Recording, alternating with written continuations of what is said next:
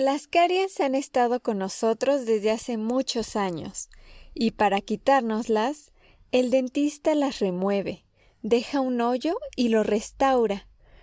El principal restaurador de caries dentales por sus diversas ventajas es la amalgama dental, y uno de los principales componentes de la amalgama es el mercurio.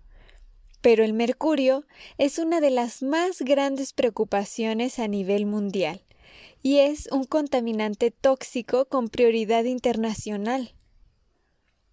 Entonces, ¿qué se sabe de los daños que genera el mercurio? ¿Qué tan peligroso es que yo tenga amalgamas de mercurio? ¿Qué sabemos acerca del mercurio?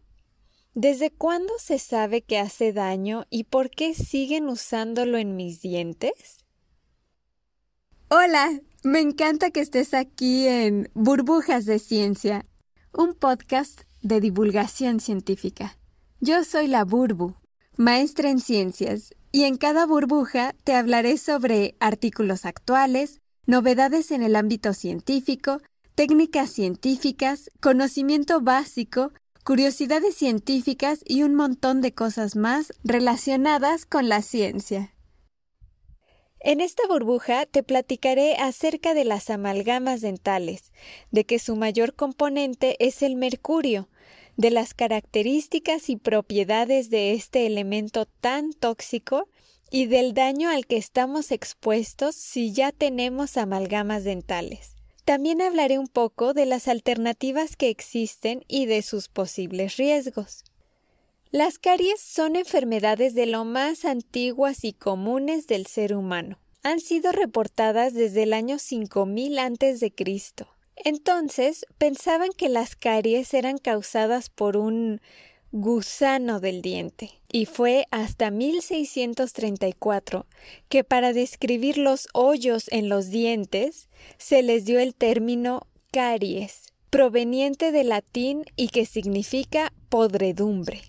Ahora sabemos que las caries no las producen gusanos, sino bacterias, principalmente Streptococcus mutans. Sabemos que las caries son una enfermedad crónica, infecciosa, y que con el paso del tiempo desmineraliza la estructura del diente. Esto, por si te interesa saber, lo hace la bacteria al producir ácidos después de metabolizar azúcares. O sea, que la bacteria se come los azúcares que dejamos en nuestra boca y a cambio desecha ácido, el cual nos comienza a desmineralizar la estructura del diente, además de extenderse y comenzar a hacer agujeros.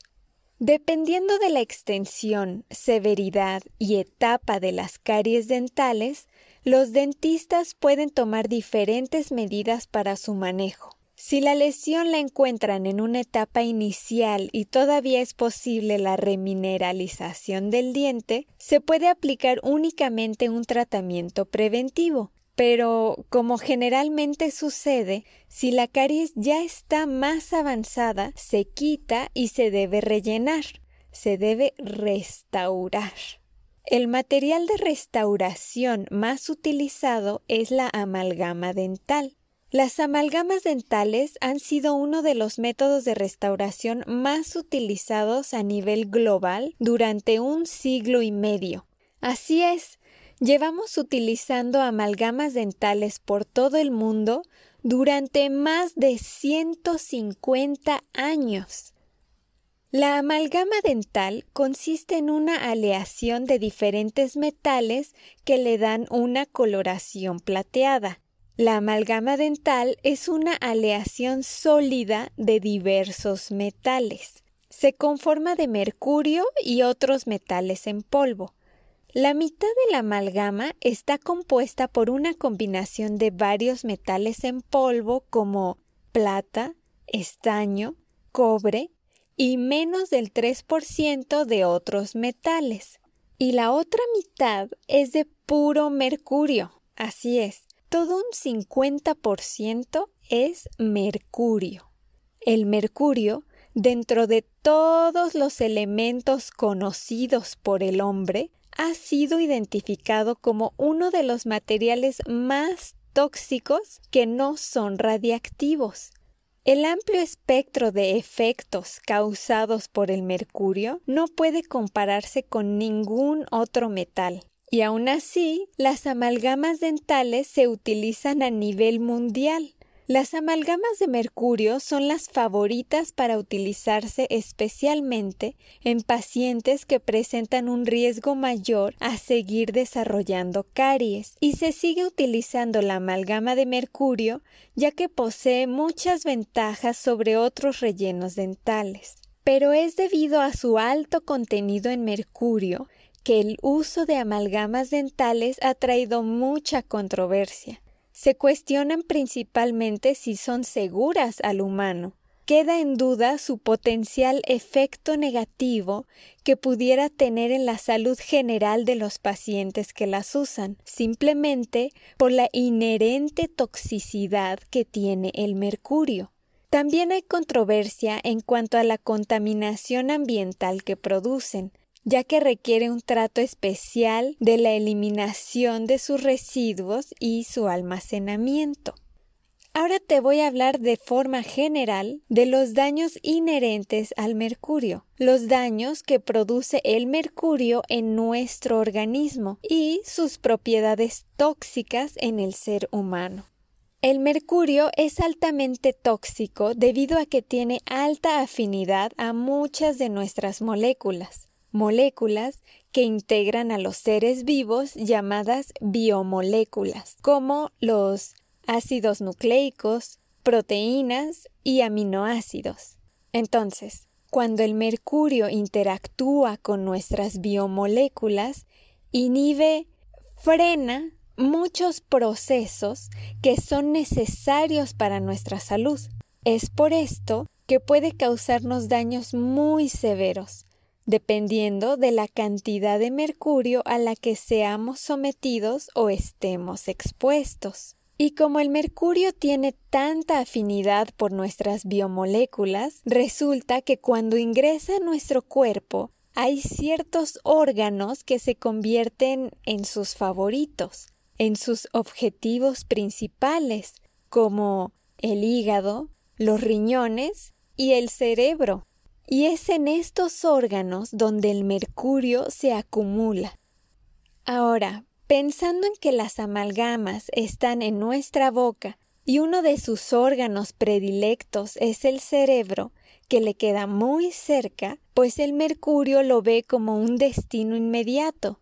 Así que al salir de nuestra cavidad oral por nuestras amalgamas dentales, ingresa a nuestro cuerpo y al primer lugar al que llega y donde se deposita es en el cerebro, afectando especialmente al sistema nervioso central. El sistema nervioso central es un sistema muy complejo que en pocas palabras lo que hace es controlar todas las funciones de nuestro cuerpo. Digamos que es el que se encarga de percibir estímulos procedentes del mundo exterior procesar la información y transmitir impulsos a nervios y músculos. Es decir, traduce todo lo que sucede afuera de nuestro cuerpo a un lenguaje que lo pueda entender. Y es justo este sistema por el que el mercurio tiene predilección de acumularse. Bueno, eso es lo que sabemos del mercurio. Pero ¿el mercurio de mi amalgama qué? Para poder comprender cómo la amalgama libera el mercurio generando así posibles efectos dañinos a la salud del paciente y al dentista que las coloca, es necesario comprender un poquito más la naturaleza del mercurio, sus propiedades y sus diferentes formas. Sí, dije diferentes formas del mercurio. Bueno, pues has de saber que existen diferentes formas químicas en las que se encuentra el mercurio. No es lo mismo, por ejemplo, el mercurio que encontramos en los peces al mercurio que está en nuestras amalgamas.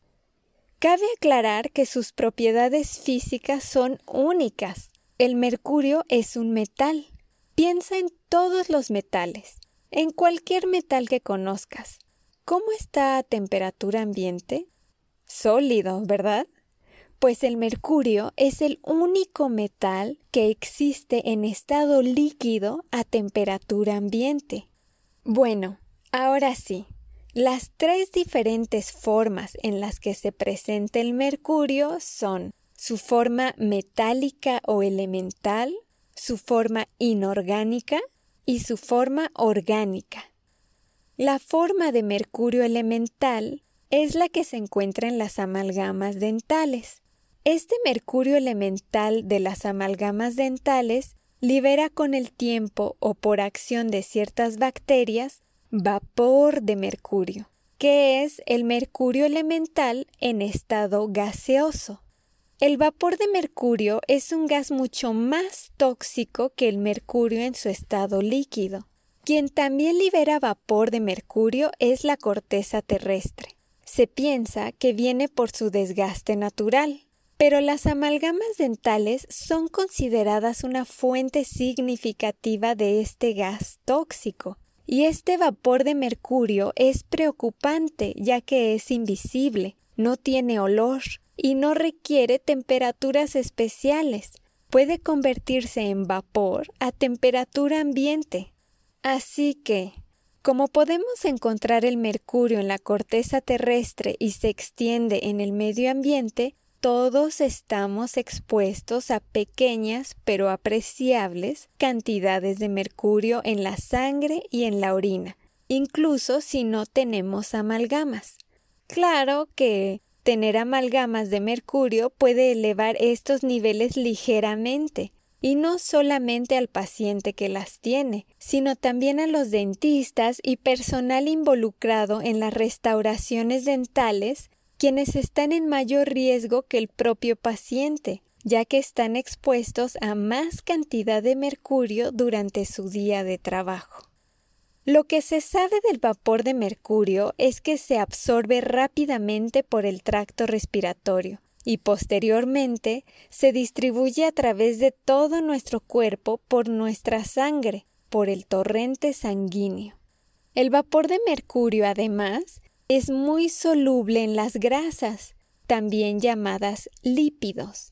Y eso es malo para nosotros, porque todas nuestras células están hechas precisamente de lípidos. Y eso significa que puede traspasar libremente ciertas barreras que tiene nuestro cuerpo para protegernos, traspasando, por ejemplo, la barrera hematoencefálica, que es la que separa la sangre del cerebro, o traspasando la placenta, causando deterioro neurológico en ambos casos.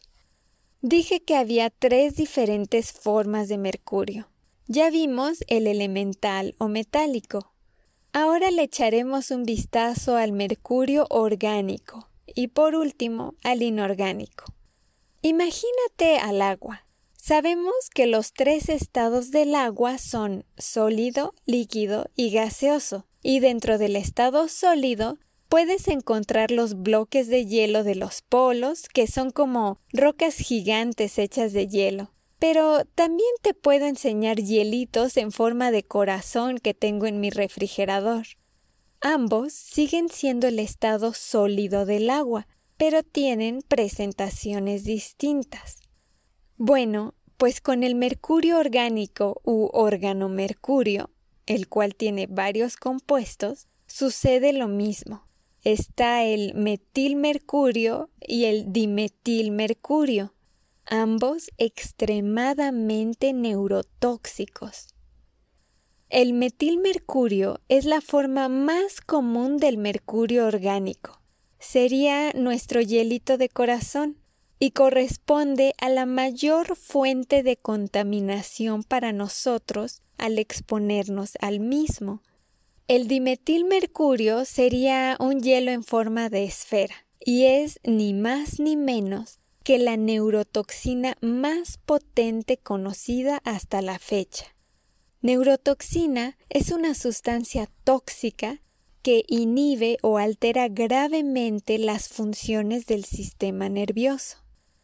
Como población, estamos expuestos al mercurio por las amalgamas dentales, pero principalmente estamos expuestos al metilmercurio, ya que lo ingerimos al consumir sobre todo pescado y mariscos contaminados. Así, la mayor fuente de mercurio en los humanos es a través de las amalgamas dentales y por lo tanto en la saliva, además de la cadena alimenticia, constituyendo una carga seria y exacerbada en los humanos.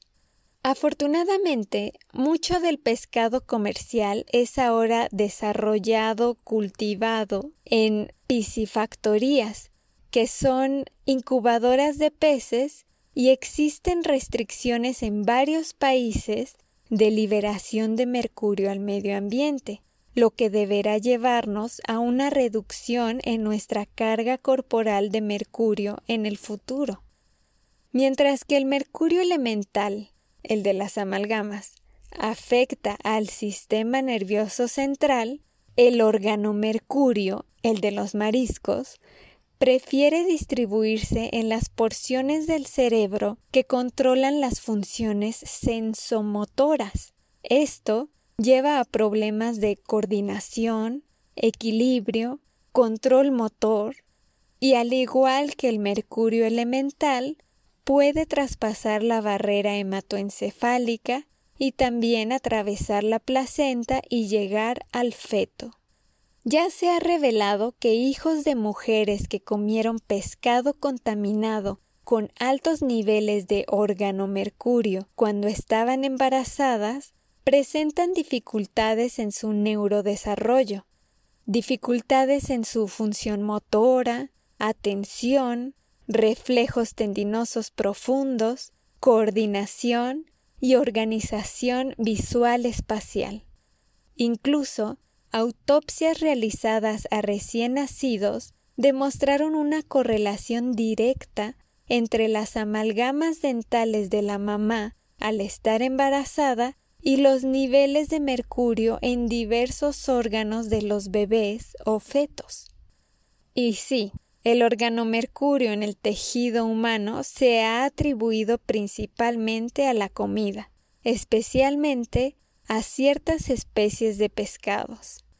Pero también por el mercurio elemental de las amalgamas que puede convertirse en mercurio orgánico por ciertas bacterias de la boca, bacterias orales como Streptococcus minor, Streptococcus mutans y Streptococcus sanguis. Consistente con esto, pacientes con un número elevado de amalgamas dentales muestran mayores niveles de órgano mercurio en su saliva. Así que ya sabes, antes de besar a alguien, fíjate en cuántas amalgamas tiene. Ahora imagínate, aquellas personas que tienen amalgamas y además comen pescado contaminado, pues están mucho más expuestas a los agentes tóxicos del mercurio. Y por último, la forma inorgánica del mercurio. El mercurio inorgánico se puede encontrar en pilas, algunos desinfectantes y en laboratorios de química. Puede causar problemas neurológicos y problemas de memoria si tenemos exposición a largo plazo. El mercurio inorgánico, a diferencia del vapor de mercurio, tiene una capacidad limitada para traspasar la barrera hematoencefálica, le cuesta más trabajo, pero ya que la logra traspasar y llega al cerebro, se une con más fuerza. Para darte una idea, el tiempo de eliminación del mercurio en sangre es de aproximadamente 30 a 60 días, pero en el cerebro puede tardar incluso más de 20 años. Así es, se agarra con fuerza al cerebro. Ya vimos que el mercurio es como un transformer, pues sus tres formas tienen la capacidad de transformarse pudiendo pasar de una forma a otra. A veces en nuestros propios órganos, hígado, pulmones, eritrocitos y cerebro, donde el vapor de mercurio se convierte en metilmercurio, y otras veces por nuestras bacterias orales. En un experimento se demostró que hay relación entre los niveles de mercurio inorgánico en el cerebro y las dosis administradas de mercurio orgánico, es decir, que también el mercurio orgánico puede transformarse en inorgánico. Con este poder transformer es que el mercurio logra traspasar barreras de nuestro cuerpo llegando entonces al feto, a diversos órganos y a nuestro cerebro. Y como el cerebro tiene afinidad por el mercurio, o mejor dicho, el mercurio por el cerebro, la absorción y acumulación de mercurio en el cerebro puede ser la causa de varias enfermedades neurológicas, como el Parkinson, Alzheimer e incluso diversas clases de esclerosis. Cuando se tiene una exposición aguda o crónica, muchas condiciones patológicas se le han atribuido a la toxicidad del mercurio, inmunosupresión, desórdenes neurológicos, enfermedades cardiovasculares, desbalance hormonal, gingivitis, por mencionar algunas. Aunque hubiera niveles bajos de mercurio en el cerebro, los individuos genéticamente susceptibles pueden tener mayor riesgo a desarrollar esas enfermedades. Tener una predisposición genética o susceptibilidad genética representa un incremento en la probabilidad de desarrollar una enfermedad particular, pero no se considera como la causa directa, ya que el hecho de tener la predisposición genética no quiere decir que necesariamente te dará esa enfermedad. También se necesitan las condiciones ambientales propicias, tipo de vida, alimentación, exposición a tóxicos, etcétera, etcétera, para que suceda la enfermedad. Es importante que las diferencias genéticas individuales sean tomadas en cuenta cuando se está tratando con los efectos tóxicos del mercurio. Hemos llegado al final de la primera mitad de esta burbuja. Continuará. En esta primera parte de esta burbuja te platiqué un poco acerca de las caries, lo que usan para restaurarlas, ¿Qué son las amalgamas? Que su principal componente es el mercurio, la naturaleza y ciertas propiedades únicas del mercurio, así como su capacidad de transformarse en sus diferentes formas, como transformer. Vimos dentro de sus diferentes formas los efectos tóxicos que ocasionan el cuerpo humano. Además, platicamos acerca de la susceptibilidad genética, Platícame si tú tienes o has tenido amalgamas dentales.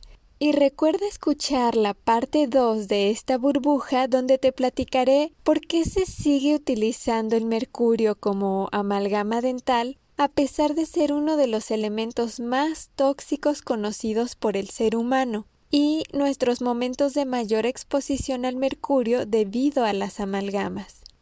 Muchas gracias por estar aquí. Te recuerdo que también puedes visitarme en Spotify y en YouTube como Burbujas de Ciencia.